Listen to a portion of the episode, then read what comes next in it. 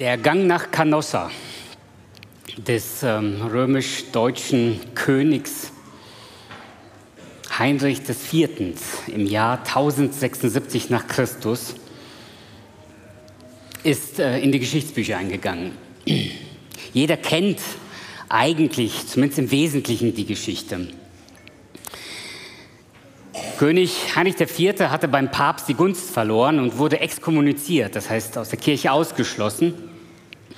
Und er merkte, wie er an Popularität in seinem Volk verlor und ähm, ja, sein Königsstuhl war bedroht.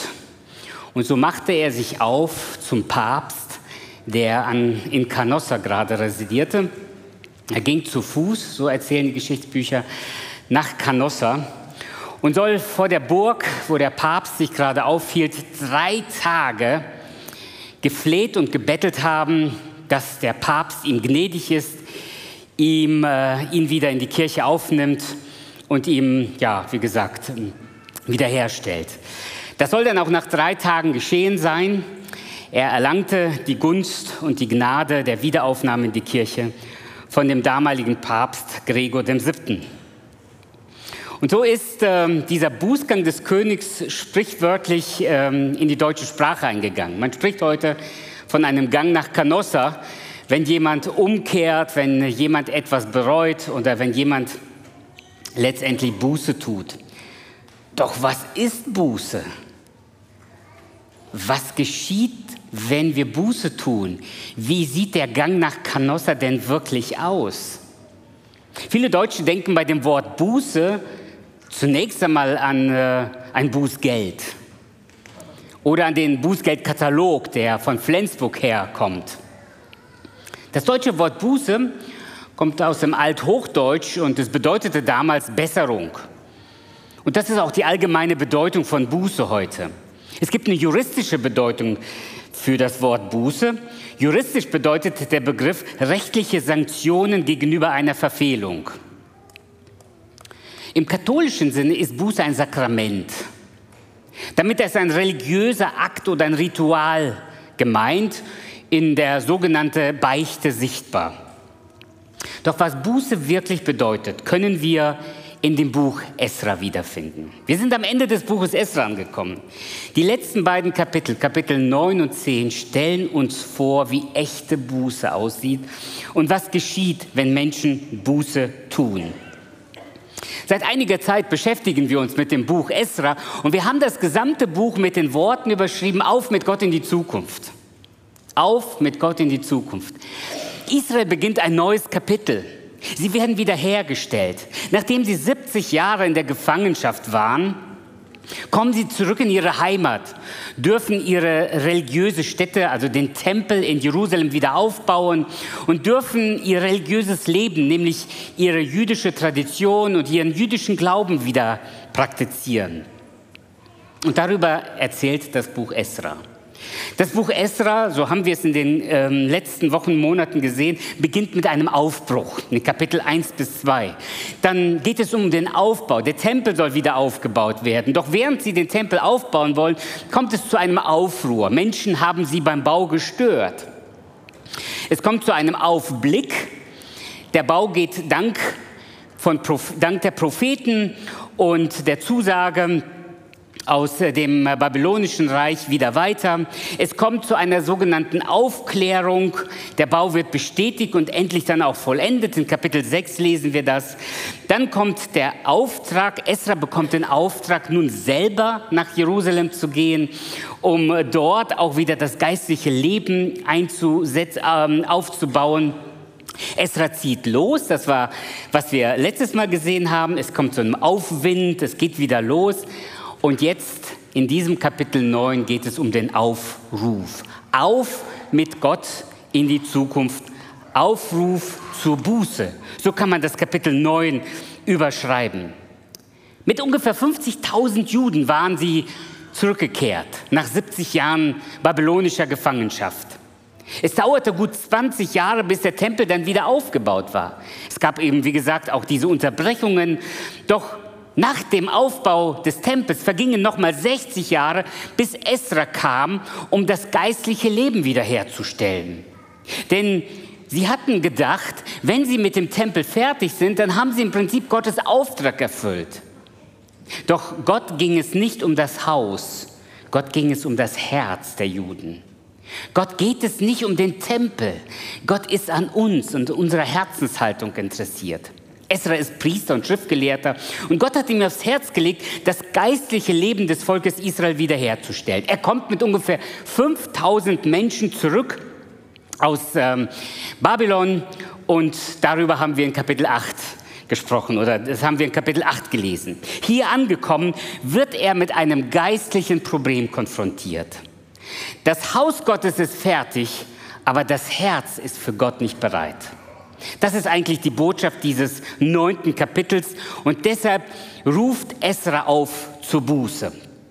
Diese Buße bei Esra oder in diesen zwei Kapiteln sind drei Dinge, drei Schritte.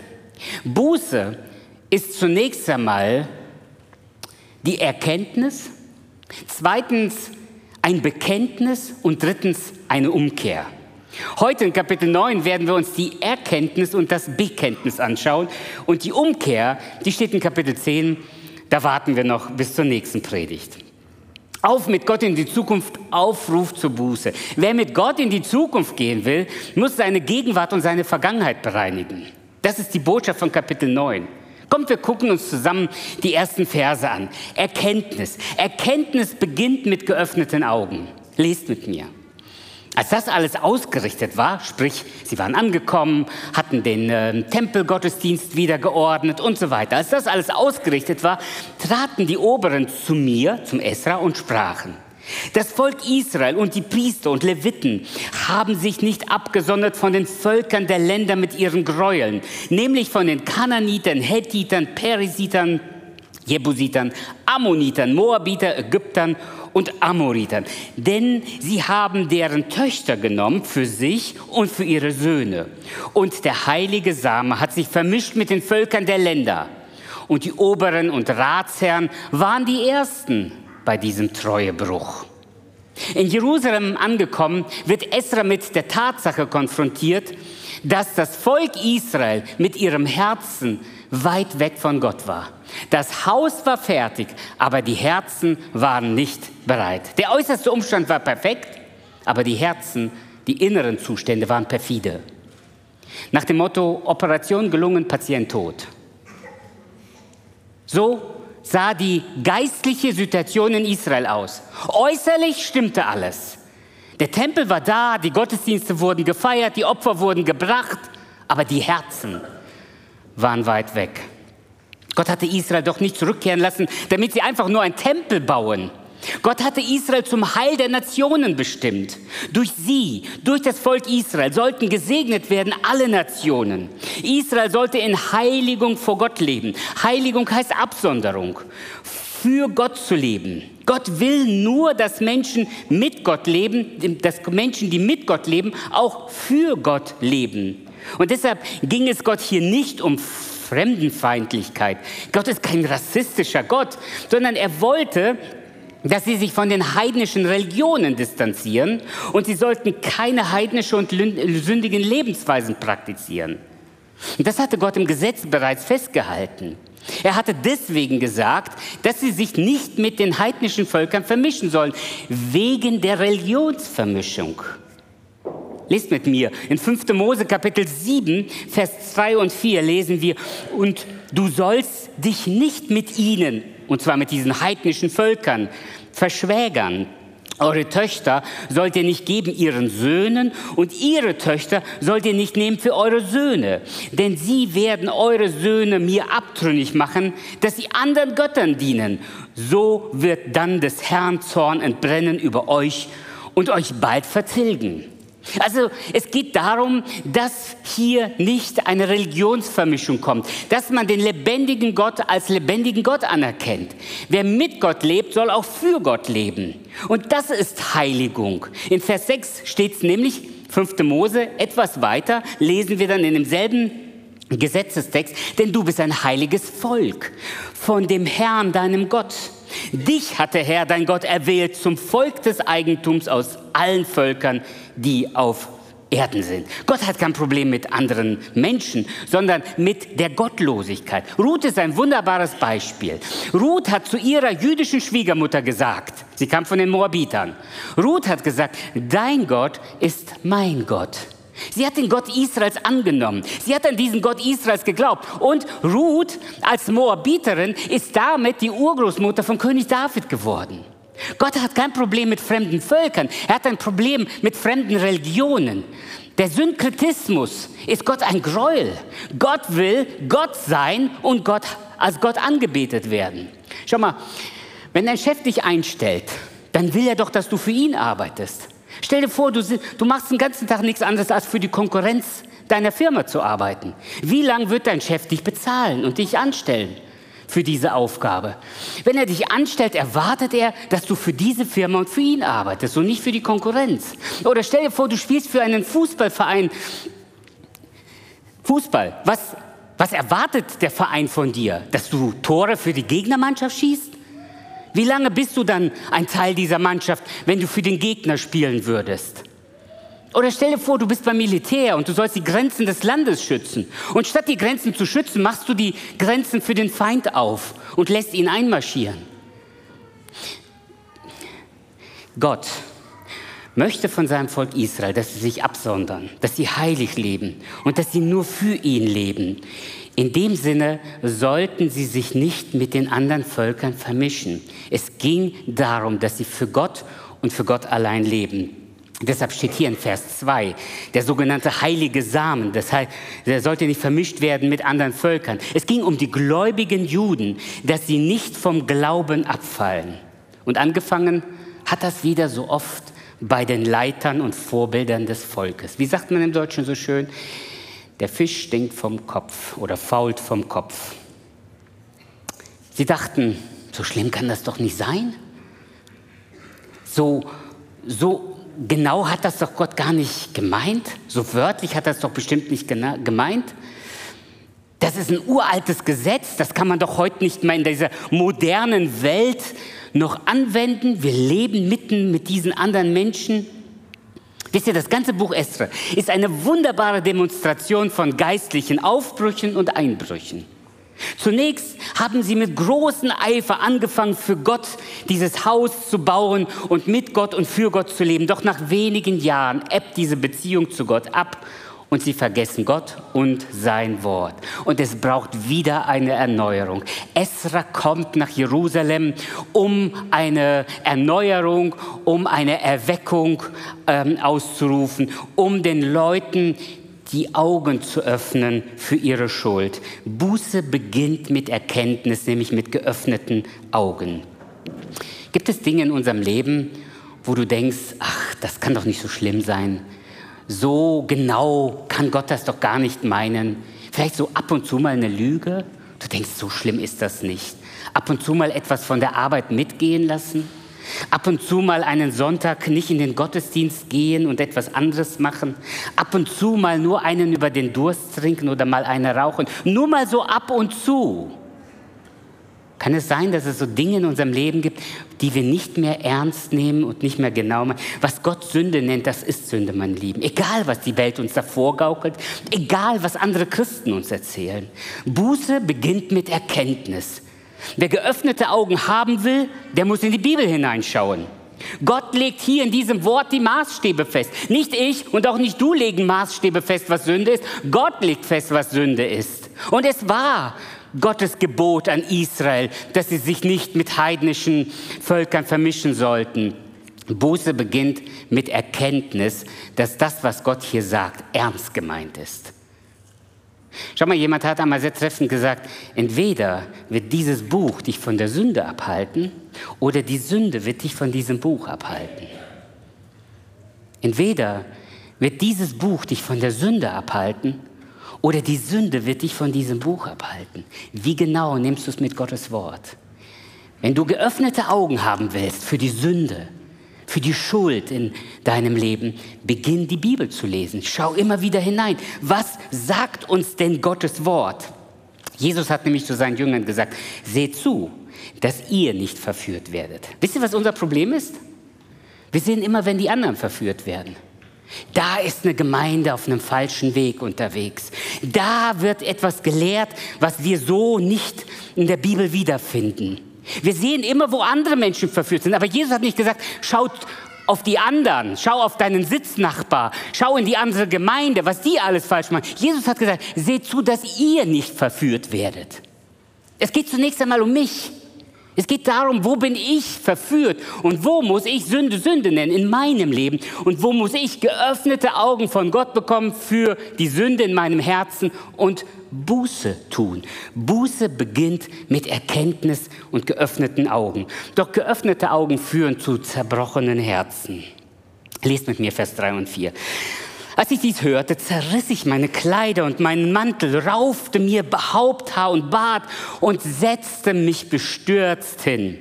Und es versammelten sich bei mir alle, die über die Worte des Gottes Israels erschrocken waren, wegen des Treuebruchs derer, die aus der Gefangenschaft gekommen waren. Und ich saß bestürzt da bis zum Abendopfer. Was hier passiert, ist ein Zeichen völligen Zerbruchs.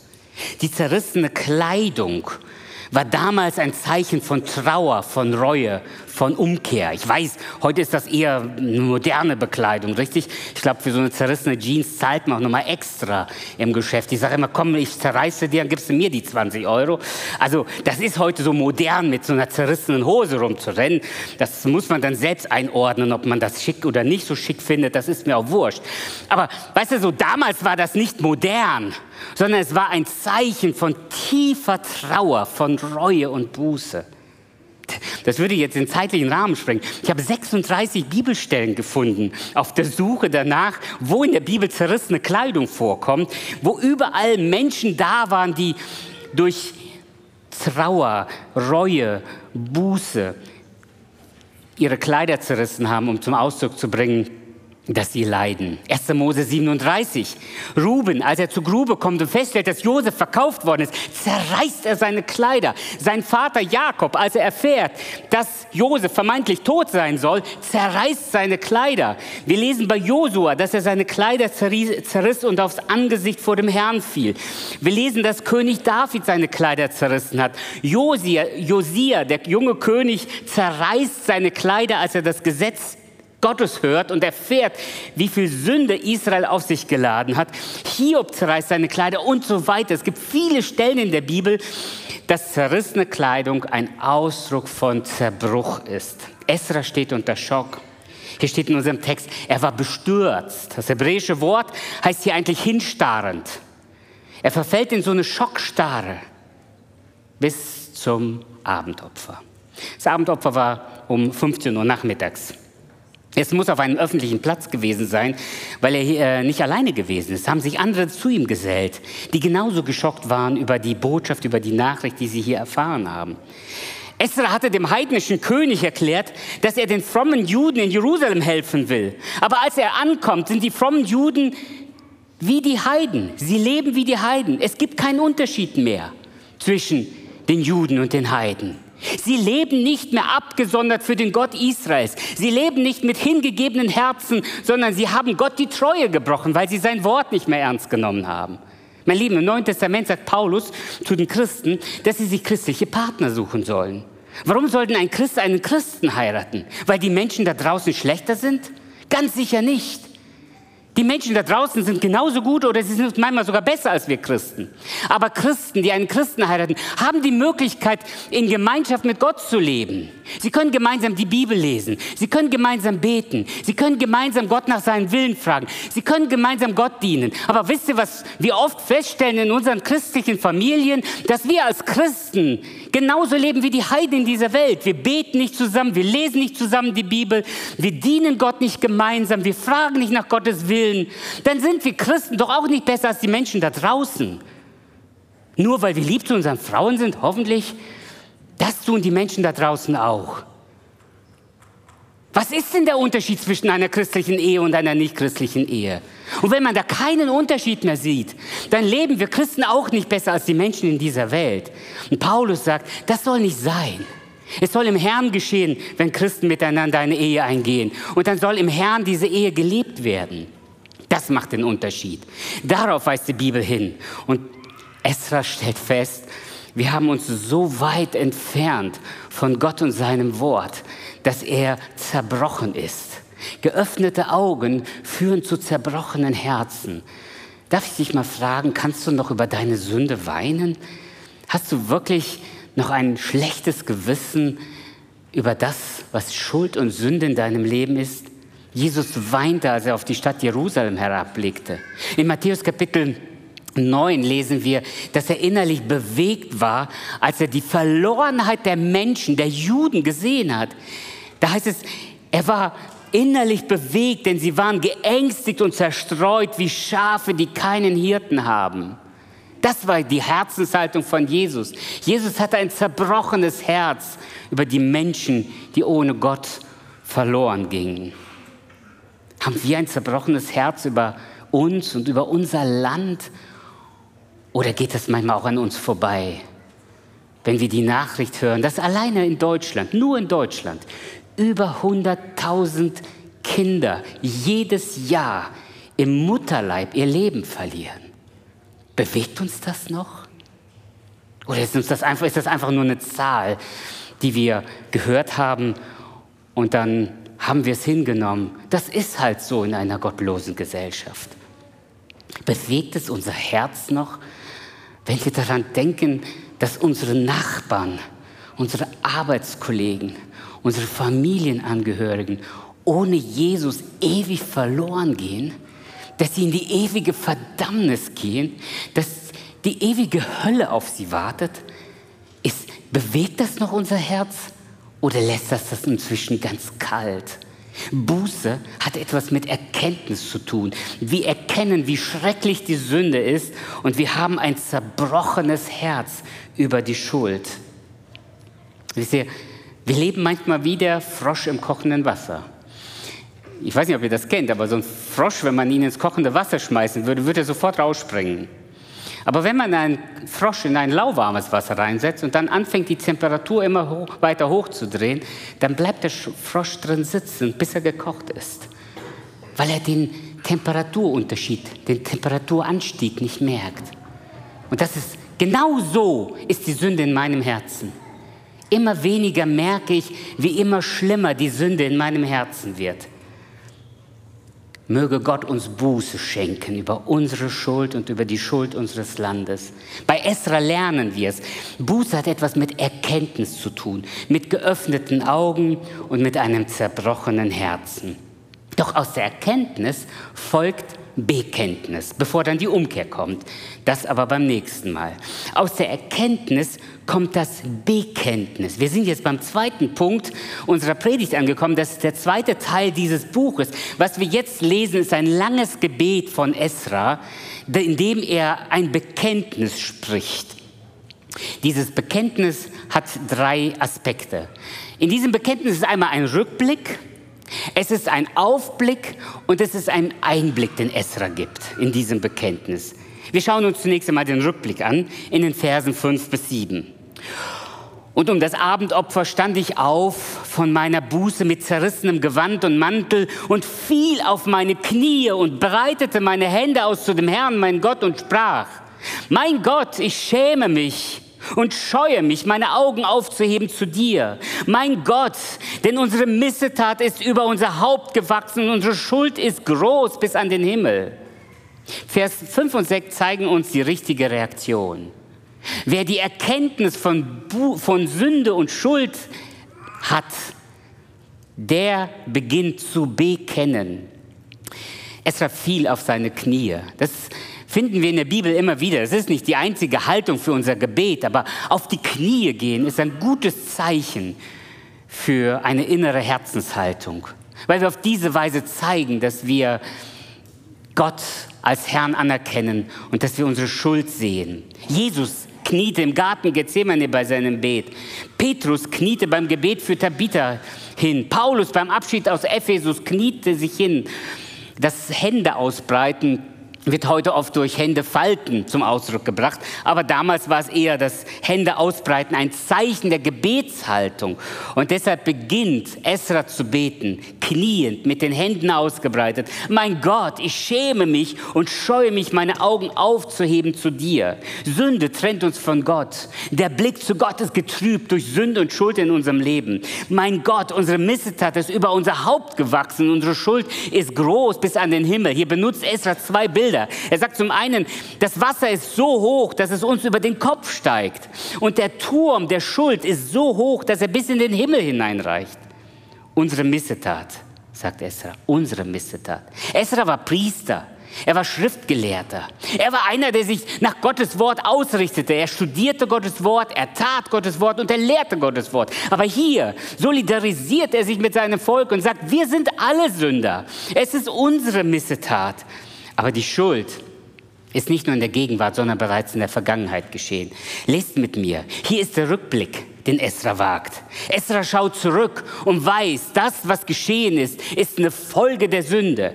Von der Zeit unserer Väter an sind wir in großer Schuld bis auf diesen Tag. Und um unserer Missetat willen sind wir und unsere Könige und Priester in die Hand der Könige der Länder gegeben worden. Ins Schwert, in Gefangenschaft, zum Raub und zur Schmach, so wie es heute ist. Die Sünden der Vergangenheit hatten Folgen der Gefangenschaft, in der Gefangenschaft. Fehler haben Folgen. Götzendienst, Ungehorsam und Unglauben führten das Volk Israel damals in die 70-jährige Gefangenschaft. Glauben wir wirklich, dass wir heute besser sind? Nur weil wir in Freiheit leben und nicht in einem Krieg uns befinden oder in irgendeiner persönlichen Not?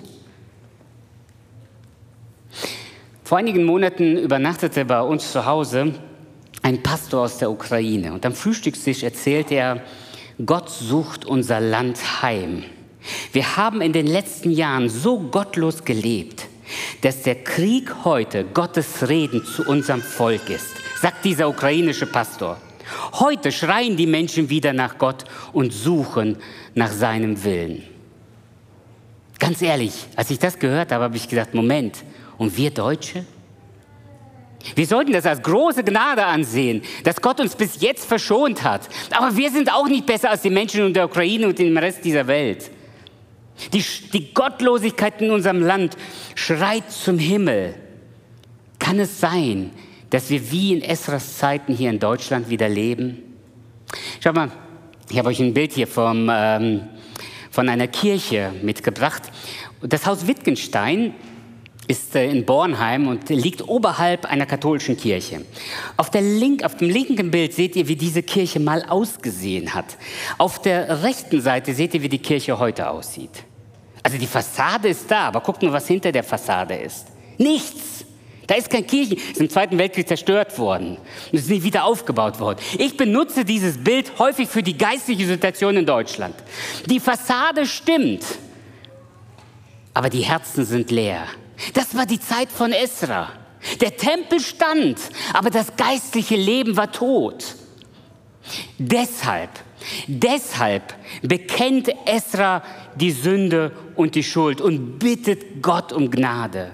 Auch unser Land braucht dringend wieder neu eine Reformation. Luther brachte den Menschen die Bibel. Heute müssen wir zurück die Menschen zur Bibel bringen, weil sie Gott und sein Wort vergessen haben, auch in unserem Land. Auch in unserem Land und auch in unserem Leben haben wir oft Gott vergessen und seine Gebote werden nicht gehalten. Doch der Rückblick und das Bekenntnis und das Zugeständnis der Sünde richtet Esra wieder zu Gott. Und er sagt, schau, auch wenn die Sünde noch so groß ist, Gottes Gnade ist größer. Das ist, was Esra hier sagt. Und das ist das, was wir wissen dürfen. Menschen, die Buße tun wollen, Menschen, die erkennen, dass sie Sünder sind, bekennen, dass Gottes Gnade größer ist als unsere Schuld. Wir lesen, das ist Esras Aufblick ab Vers 8. Nun aber ist uns eine kleine Augenblick Gnade vor dem Herrn, unserem Gott, geschehen, dass er uns noch errettete, dass er uns noch errettete, übrig gelassen und uns einen festen Halt an seiner heiligen Stätte gegeben hat, dass unser Gott unsere Augen aufleuchten und uns ein wenig aufleben ließ in unserer Knechtschaft. Esra beginnt hier, nun aber, ein kleiner Augenblick der Gnade Gottes. Nach 70 Jahren verdienter Gefangenschaft, sagt Esra, hat Israel unverdient 80 Jahre des Wiederaufbaus und des Segens erlebt. Es ist ein Geschenk der Gnade Gottes. Und deshalb sagt Esra im Vers 9 weiter, denn wir sind Knechte, aber unser Gott hat uns nicht verlassen in unserer Knechtschaft und hat uns die Gunst der Könige von Persien zugewandt, dass er uns wieder aufleben ließ, um das Haus unseres Gottes aufzubauen und es aus seinen Trümmern wieder aufzurichten und uns ein Schutzwehr gebe in Juda und Jerusalem.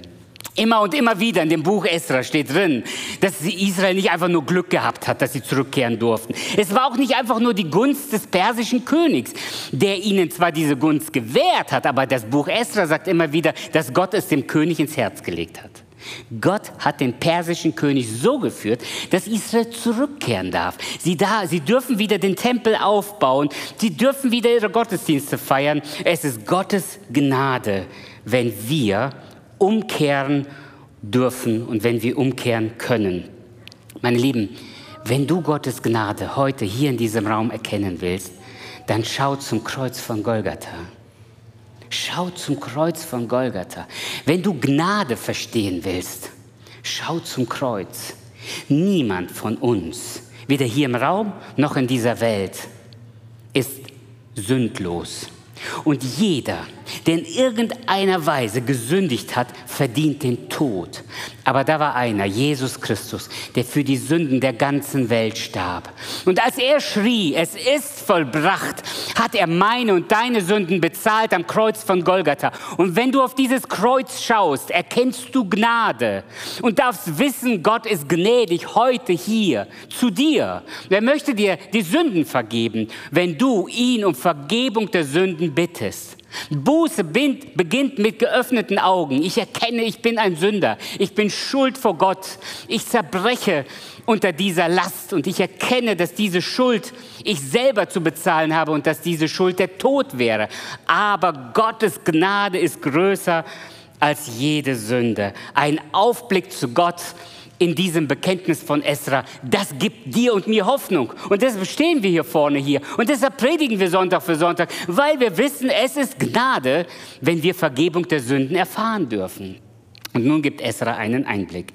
Wir lesen zum Abschluss die letzten Verse in Kapitel 9. Und nun, unser Gott, was sollen wir noch all dem, nach all dem sagen? Wir haben deine Gebote verlassen, die du durch deinen Knechten, den Propheten, geboten hast, als sie sagten, das Land, in das ihr kommt, um es in Besitz zu nehmen, ist ein beflecktes Land, denn die Völker der Länder haben es befleckt mit ihren Gräueln, mit denen sie es von einem Ende bis zum anderen Ende in ihrer Unreinheit angefüllt haben.